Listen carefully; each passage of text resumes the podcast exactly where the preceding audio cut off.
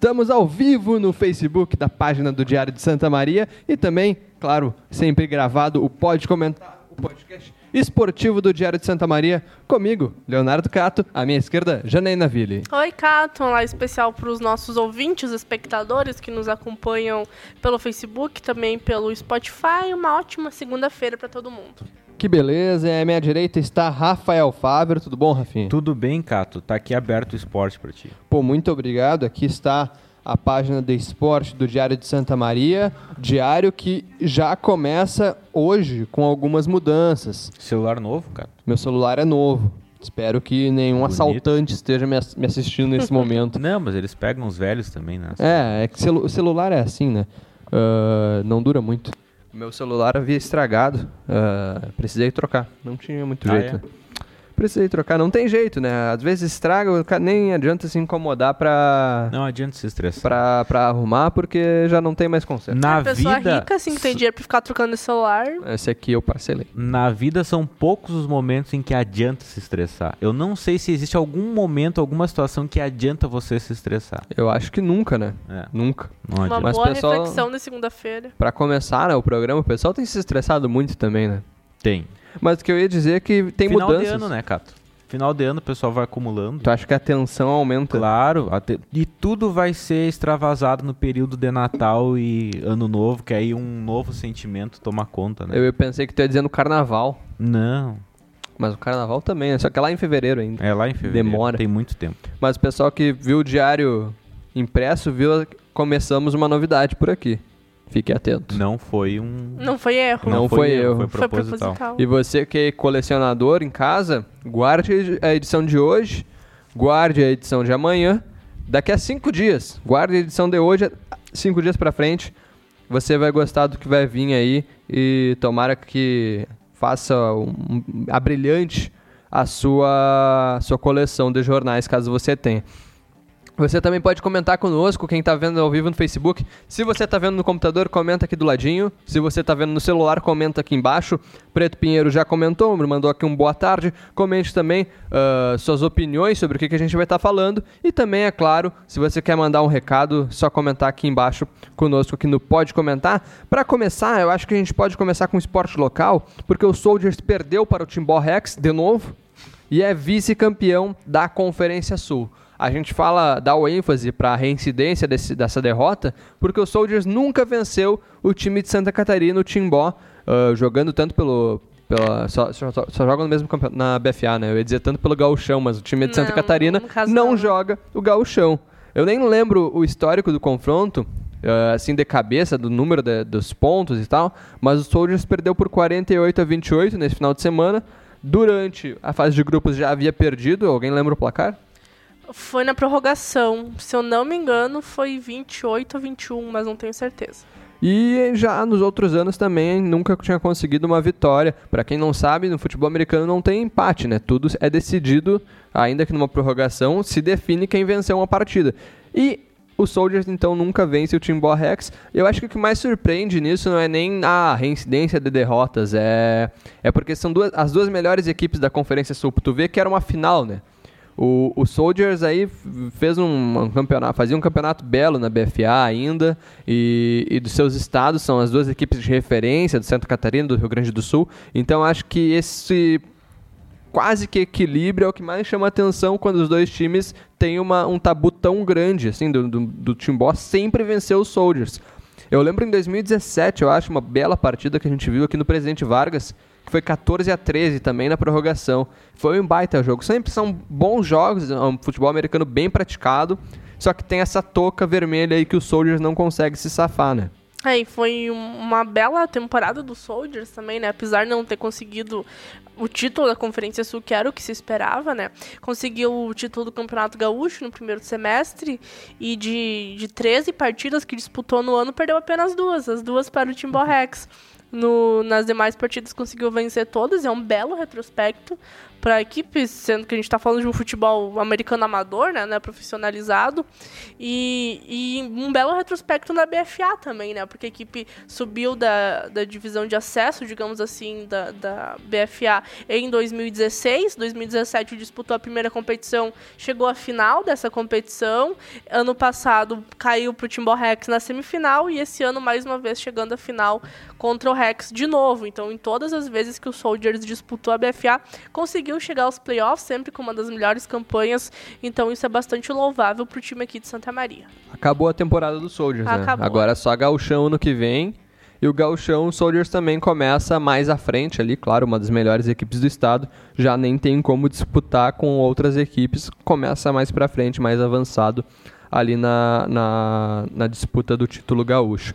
Uh, o pessoal já está comentando conosco que o Johnny Oliveira, ele que é super fã da página do Diário de Santa Maria, estamos chegando, fazer um parênteses, estamos chegando a 400 mil seguidores, curtidas aí na página. Se você assiste e não curte, você é um vacilão vai lá, dá aquela, aquele like, aquela curtida para acompanhar também todas as, as, informações da região central de Santa Maria e acompanhar sempre nossas lives aqui do Pode Comentar ou de outra programação que a gente tem aqui no Diário de Santa Maria. E quem sabe não rola uma surpresinha aí pro seguidor de número 400 mil. Se você chegar aí a ser o 400, o 4, 400, 4, eu, eu tentei falar, mas eu preferi não falar. Quadricentésimo, é milésimo, eu não sei se é assim, mas se você for, você pode ser um premiado. Não vale discutir curtir a página e ficar é. esperando alguém curtir pra ficar esperando chegar no 3, 3, 399.999 para ser o 40. Enfim, o 400 mil. Mas fique, fique atento, vai, vai ter um, um brinde, talvez, aí para quem conseguir quem é, essa façanha. Uh, ia comentar também, aqui a Thaís Machado manda um alô pra gente. Muito obrigado, Thaís, por nos acompanhar. Eu ia dizer para vocês, sabiam que o Felipe Bax, nosso outro integrante aqui do Pode Comentar, não curtia a página? Não. Trabalhando aqui. Eu acho que isso dá justa causa, hein? É, é ele vai tomar uma advertência, alguma coisa assim. O Bax tá de férias, né? Que deve tá voltando tá, amanhã, Tá voltando amanhã. Ele deve estar tá de volta no aí. próximo, próximo Pode Comentar, ele já tá aqui, ainda bem. Sinto saudades do Felipe.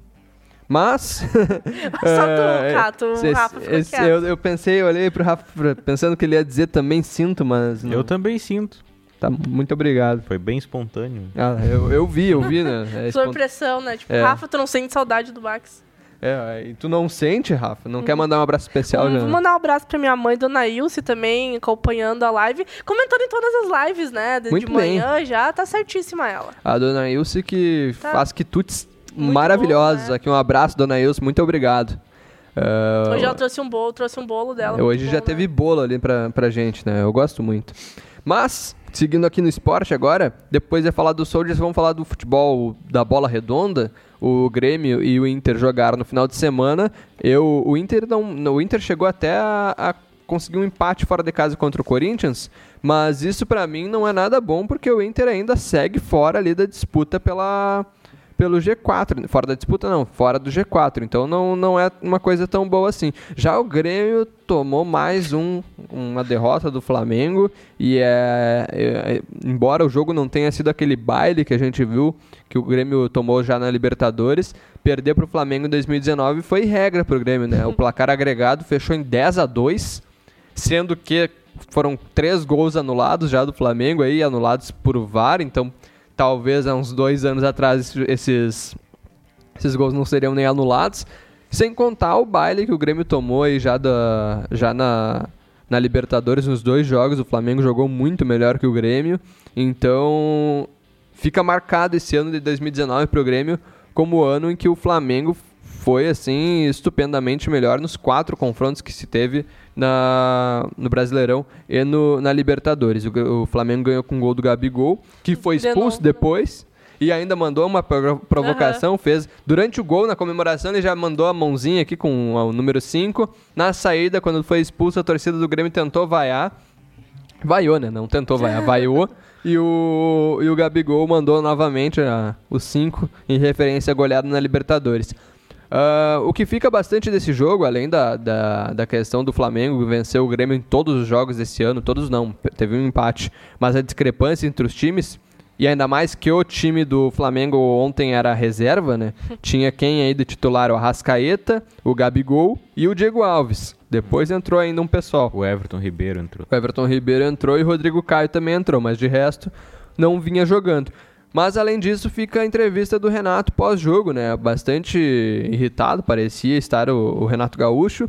Ele falou que se não tiver investimento ano que vem no Grêmio em novos reforços, ele não vai ficar no time, que não quer disputar lá atrás, ele quer disputar na parte de cima dos campeonatos. Então é complicado aí que todo final de ano chega essa época aí, novembro, de dezembro, o Renato já manda essa.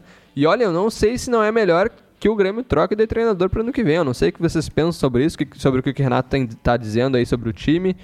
Para mim, de repente, até deu. É, eu acredito que o Renato seja um grande treinador de futebol. Acho que se a gente fosse pegar pela qualidade técnica dos jogadores do Grêmio, era para ter sido pior, não só contra o Flamengo nos confrontos até agora, mas em todos os campeonatos que o Grêmio participou. Se nós formos pegar uh, os confrontos do Grêmio contra o Flamengo na Libertadores, os dois confrontos, só para ter um exemplo, tá? Uh, os momentos em que o Grêmio conseguiu equilibrar foi por conta de um arranjo tático, um arranjo coletivo que é o treinador que dá, entendeu? No momento que o jogo foi para individualidade, foi para os lances decisivos, a qualidade dos jogadores do Flamengo é, se demonstrou muito superior do Grêmio. Por esse motivo de eu achar que o coletivo do Grêmio é o que faz o Grêmio ainda respirar na parte de cima da tabela, que eu penso que o Renato tem que ficar pro ano que vem. É claro, essa questão da coletiva dele estar tá bravo e dele dizer que só vai ficar se tiver investimento, eu acho que ele quer ficar, tá? Eu acho que ele acredita que ainda pode dar mais títulos ao Grêmio, mas é que ontem, naquela coletiva, ele estava falando depois de uma derrota pessoal. Essa, essa, esses maus resultados do Grêmio contra o Flamengo são derrotas pessoais para um Renato que antes do confronto da, da, Libertadores contra o Flamengo falou que o Flamengo tinha uh, tanto de investimento e que estava fácil assim para o Jorge Jesus, que e, que mesmo assim o Grêmio ia conseguir fazer um bom enfrentamento, não foi o que aconteceu. O Grêmio foi humilhado pelo Flamengo esse ano. Né? O Grêmio foi filho do Flamengo em 2019. Foi o que aconteceu. Porque o Jorge Jesus teve um trabalho melhor que o do Renato porque o elenco do Flamengo é melhor do que o Renato. Acontece. Né? Acontece. Eu acho que o discurso desse ano do Renato é bastante parecido com o do ano passado, que ele também fez todo esse discurso de que precisava de investimento. Acho que ano passado ele teve muito perto, de fato, de sair, né, de ir pro Flamengo. Tanto que só na última rodada do Brasileirão que foi anunciado que ele ficaria.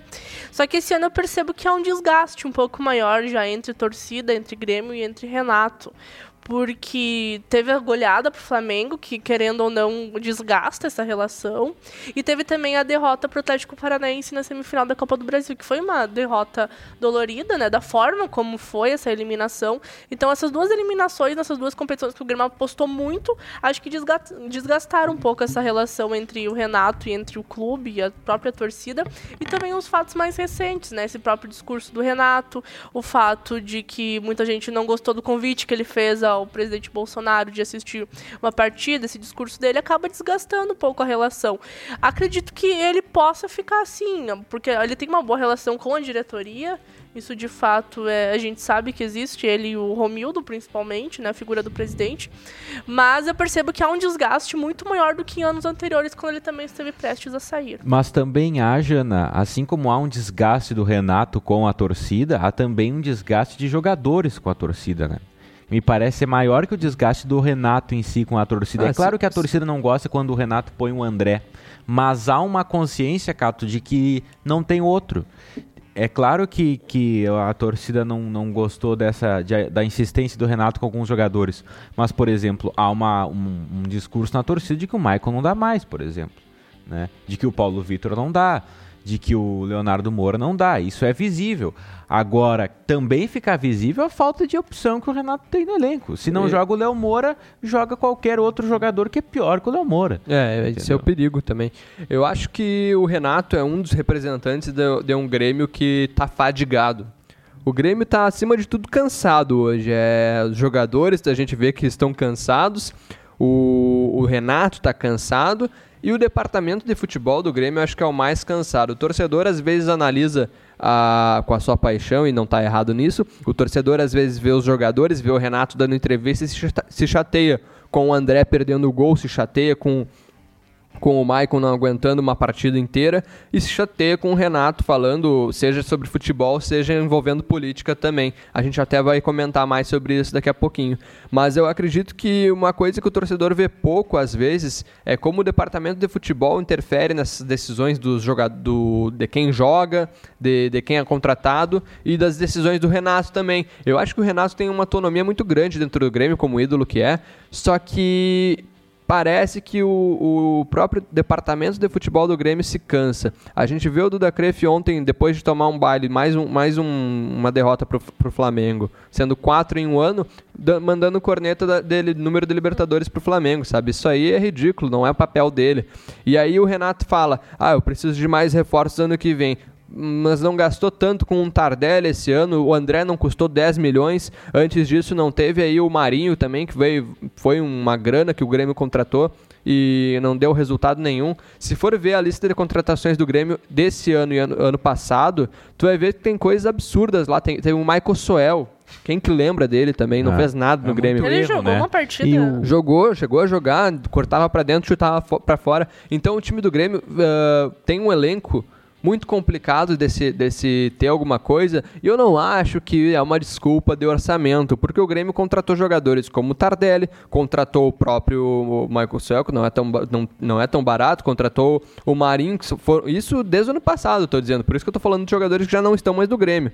Então é, é complicado, tem poucos jogadores que vai, vão se salvar assim no, no, no mar de contratações ruins. Rômulo também, outro jogador que fez um golaço no Grenal e só Uh, então é, é complicado analisar e tentar passar a mão na cabeça de alguém, do Renato, dizendo ah, é, são essas as peças que ele tem. Uh, de fato são, só que ele também está envolvido nessa parte de contratar. Não adianta querer investir tanto em, em, em, jogador, tanto em elenco, e contratar gente que não vai dar retorno. E aí tem que saber, é o que a gente sempre fala, tem que saber com quem você pode contar para saber também quem você pode dispensar do seu elenco, quem você pode negociar de alguma forma. E eu acho que o, a mudança do Grêmio para ano que vem é muito mais isso do que do que tentar contratar uma, alguém para fechar o aeroporto, é saber contratar certo em quem você pode contar. Só que, se vai se manter um departamento de futebol como o Grêmio tem agora, que é prefere jogar corneta do que esclarecer e elucidar questões sobre como, como o elenco é formado, e se vai continuar o Renato preferindo ter sua briga pessoal com outro treinador ou com, com enfim, querendo se colocar num pedestal maior, eh, querendo representar o Grêmio como pessoa e não a instituição completa, talvez seja melhor ele dar, dar passagem para o treinador. Não, mas não é, Cato. A questão é a seguinte: o treinador, ele, claro que o Renato tem, tem culpa na, nos maus desempenhos, nos maus resultados. E que maus desempenhos, maus resultados contra o Flamengo, porque até então o Grêmio vinha ganhando todas no Campeonato Brasileiro. Tá, para ser campeão precisa de mais, precisa de mais qualidade, precisa do Renato ter melhores escolhas, tudo bem. Mas entre os culpados, ao meu ver, o Renato é o menos culpado. Evidente que ele vai ter é, participação nas contratações, porque todo treinador tem participação nas contratações do clube. O que eu sou contrário, mas todos têm, porque se a direção trazer um cara que o treinador não gosta, o treinador simplesmente não vai botar para jogar. Entendeu? Uh, e creio que passa muito por aí. Agora, entre as mudanças, eu concordo contigo que tem que haver uma mudança no departamento de futebol.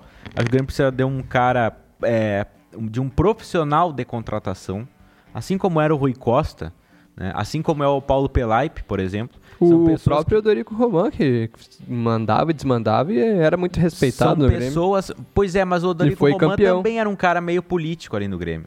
É, de certa Por forma sim, mas foi campeão. Ele não vive de contratar jogadores, ele não é o executivo do futebol, esse cargo profissionalizado. Acho que o Grêmio precisa de um cara assim, alguém que, que é, garimpe o mercado. Evidente que o Grêmio tem menos dinheiro que o Flamengo, porém, também por isso, o Grêmio precisa de, de profissionais no departamento de futebol e não só pessoas é, de indicação política que não têm conhecimento do mercado. E o que o Grêmio precisa para o ano que vem são pessoas de conhecimento de mercado, que vão saber ir numa Argentina, num Uruguai ou ir no interior do Brasil aí e achar um meia que o Grêmio tanto precisa, ou achar um atacante que o Grêmio tanto precisa com mais qualidade.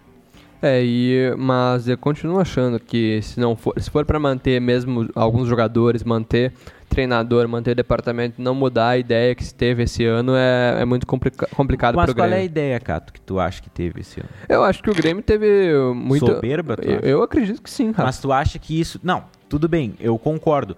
Essa soberba do discurso, ela em determinado momento, por exemplo, contra o Atlético Paranaense, ela claramente ficou dentro de campo. É. Também.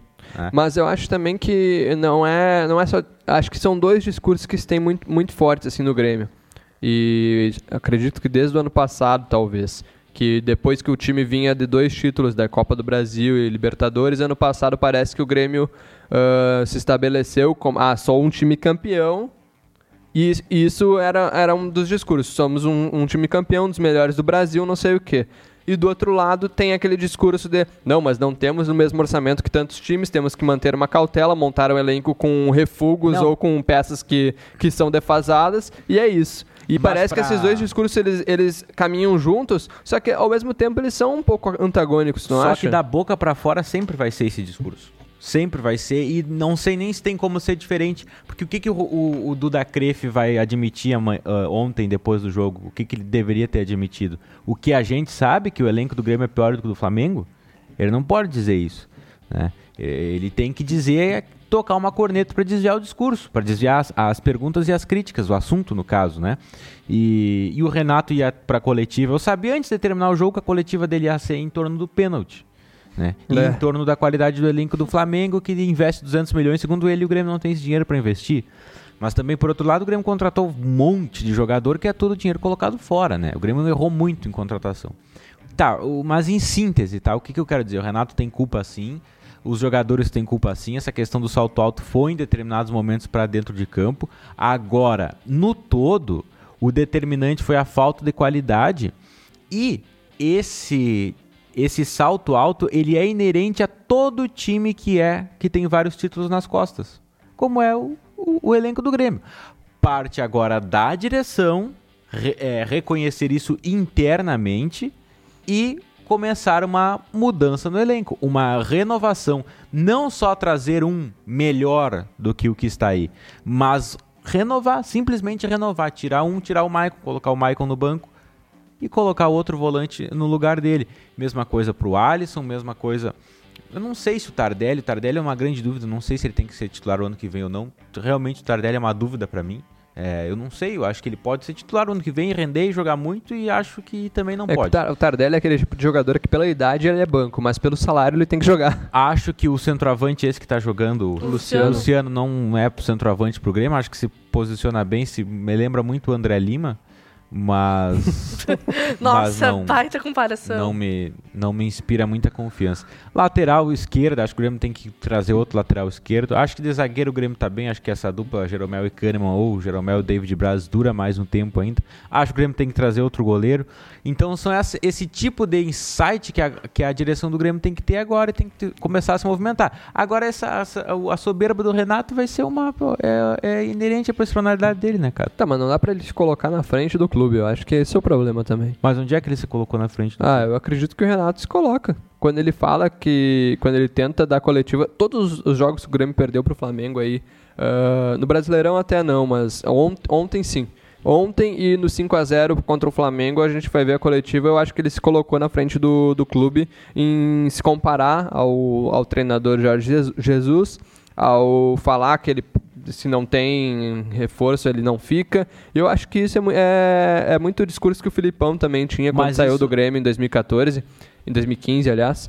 E, e depois aí veio foi o Roger e acabou resolvendo o que o Filipão não resolveu com os mesmos jogadores, sabe? É, Mas isso aí não é costas de ferro, não é dar a cara pra bater, não é Eu chamar atenção pra si num momento em que todo o clube tá sendo questionado, ah, o assunto vira o Renato, vira o quem é melhor, o Jorge Jesus ou o Renato e não a, a, a deficiência técnica dos jogadores do Grêmio? Ah, se for pensar, daí o Renato é um grande assessor, né? Um grande assessor Pode ser, imprensa. acho que sim, acho que o Filipão também é um pouco assim, essa coisa da família escolar não é por nada, entendeu? E essa coisa do, a- assim como tu tá falando do, do Roger, do trabalho do- dos trabalhos do Roger, por exemplo, durarem seis meses só, talvez pode ser uma falta dele ser um assessor assim.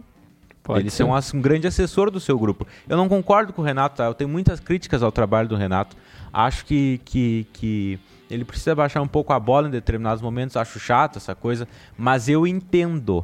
Eu entendo e acho que nesse problema de desempenho essa questão do discurso dele e da direção não são determinantes. O que é determinante é a falta de qualidade de alguns jogadores. Tá certo. Renato Gaúcho também causou polêmica durante a semana ao convidar o presidente Jair Bolsonaro para comparecer na arena e prestigiar o jogo entre Grêmio e Palmeiras na próxima semana. O, a torcida do Grêmio eu vi, eu tô vou falar pelo que eu vi da repercussão na internet, né? Uh, esteve aí torcedores que não ligaram muito, torcedores que acharam um absurdo e acho que teve a, o pessoal também que deve ter gostado também do, da relação do Renato com, com o Jair Bolsonaro. O Renato já tinha comentado em outras ocasiões que ele, que ele era um apoiador do Bolsonaro. Eu acho que uh, isso, esse é um clima, esse é um tema que sempre gera um clima de bastante tensão e de discordância também entre as pessoas. Na mesma semana, agora, o Bolsonaro foi, foi até Vila Belmira, assistiu o, Santos empatar com o São Paulo em 1 a 1 Uh, ganhou a camiseta personalizada e tal. E o Bolsonaro está sempre aí perto dos times de futebol. Já levantou taça com Palmeiras, já foi no estádio, botou a camisa do Flamengo. A questão é que agora aconteceu aí a relação de proximidade com o Grêmio e o pessoal também, uh, a repercussão não poupou elogios ou críticas ao Renato Gaúcho. Vocês têm uma opinião sobre isso? Porque é bem, bem delicado opinar sobre esses temas, né? É, na, na, verdade, o Renato, ele apoia quem ele quiser e vota em quem ele quiser, né? É. Eu acho que o complicado é mesmo tu vincular um clube a isso, né? Porque um clube é muito maior do que uma pessoa, sempre vai ter gente apoiando os dois lados e talvez talvez isso não tenha pegado muito bem, né? O fato de ele é. talvez querer falar em nome do Grêmio, né? Fazer esse convite em nome do Grêmio para o Bolsonaro assistir essa partida, talvez não tenha pegado muito bem. Acho que isso é meio complicado, né? Ele querer usar o nome de um time, de uma entidade para fazer esse convite, mas convidou o presidente da República para assistir um jogo, sabe? Hoje em dia há muita polêmica em torno da, da figura do Bolsonaro, e acho que até por isso que, né, gerou tanto, tanta revolta até por parte de alguns torcedores. É, esse tipo de convite, no meu entender, ele deveria ser mais institucional, né? É. Acho que o Grêmio, através do seu presidente, poderia convidar o, o Jair Bolsonaro para assistir um jogo no, na arena. Não vejo problema nenhum nisso. É o presidente uhum. da República. Uh, ele tem um cargo, o cargo máximo do país, é um cargo, é um cargo honrado. A gente pode ter a, as discordâncias do, do Bolsonaro, mas é o presidente da República, né? Eu não gostei aquela vez que o Filipão convidou o Bolsonaro para entrar no campo e, vir, e, levantar a taça e tudo mais. É. Poderia ter jogadores no grupo dele é. que não gostam do, do, Bolsonaro. E aí o cara vai ter eternamente na casa dele uma foto com a taça que tá o presidente que ele não gosta junto. Mas aí são cada um com seus cada um, né?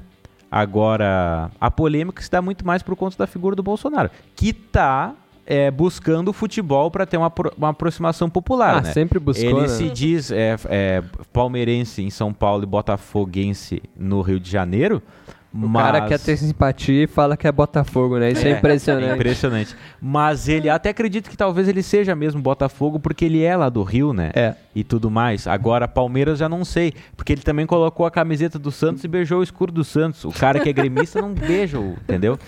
Ah, mas, mas tudo é... bem. Mas faz parte. A Dilma também era do torcia pro Atlético Mineiro e era colorado e era colorada no Rio Grande do Sul veio na no o Lula era só corintiano é. o Lula era só corintiano e, mas essa, ele está buscando isso, né? Ele está buscando essa aproximação popular através do futebol. Que não é o primeiro presidente que faz isso. É, né? normal, né? É. Até na, na, em outros tempos, na ditadura militar também. Então é, é, é muito comum. Eu acho, na verdade, que a, eu desaprovo essas, essas coisas, na verdade. Eu, se sou assessor do Bolsonaro, eu não deixo ele fazer isso. Eu também. Porque já na, área, na Vila Belmiro ele foi vaiado. A Dilma tomou uma vaia enorme na, na abertura da Copa das Confederações. Isso, na Copa engano, das, né? E na Copa do Mundo também, é, eu acho. O Temer nas Olimpíadas, né? época das manifestações. É, e o Temer, e o Temer também. nas Olimpíadas. Uhum. Então essa exposição, é, é, ela acaba, assim como... Tudo bem, pode ser que que tenha um sentido e tal dessa aproximação popular com o esporte do Brasil, não sei o que, que é o futebol. Mas, assim, é muito perigoso. Ah, eu acho que nesse ponto aí, se eu fosse assessor, eu não recomendaria.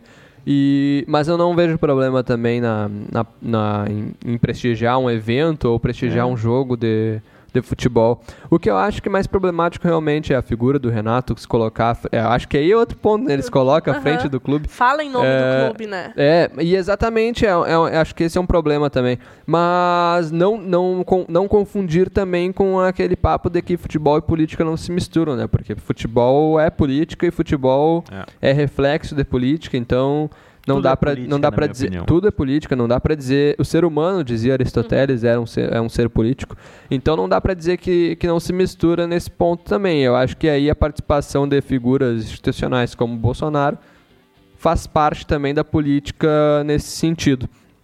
Agora, cabe também a- ao bom senso também pro- do- dos clubes saberem é. discernir quando é necessário quando é só quando é protocolar e quando é algo além disso, né? É, é um e é um exercício de cidadania, né?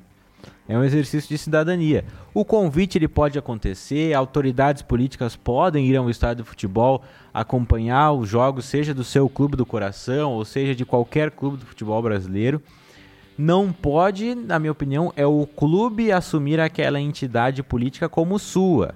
Porque o clube é uma sociedade, o clube de futebol não é uma entidade privada, pelo menos no Brasil, que possa assumir aquele candidato como seu e passar de repente a apresentar o Jair Bolsonaro como candidato dos torcedores gremistas ou como o presidente dos gremistas. Não é isso. Ele é um presidente da República, ocupa um cargo honrado e pode assistir o seu jogo de futebol se quiser. Tá certo. Pra não dizer que não falamos de Inter Ter flores, e também de das flores, como diz a canção, Geraldo Vandré. Inter aí empatou com o Corinthians fora de casa e eu acho que é um jogo nada empolgante. Parece que foi uma das melhores partidas do Inter com o Zé Ricardo, pelo menos no primeiro tempo. No segundo tempo o Corinthians foi melhor.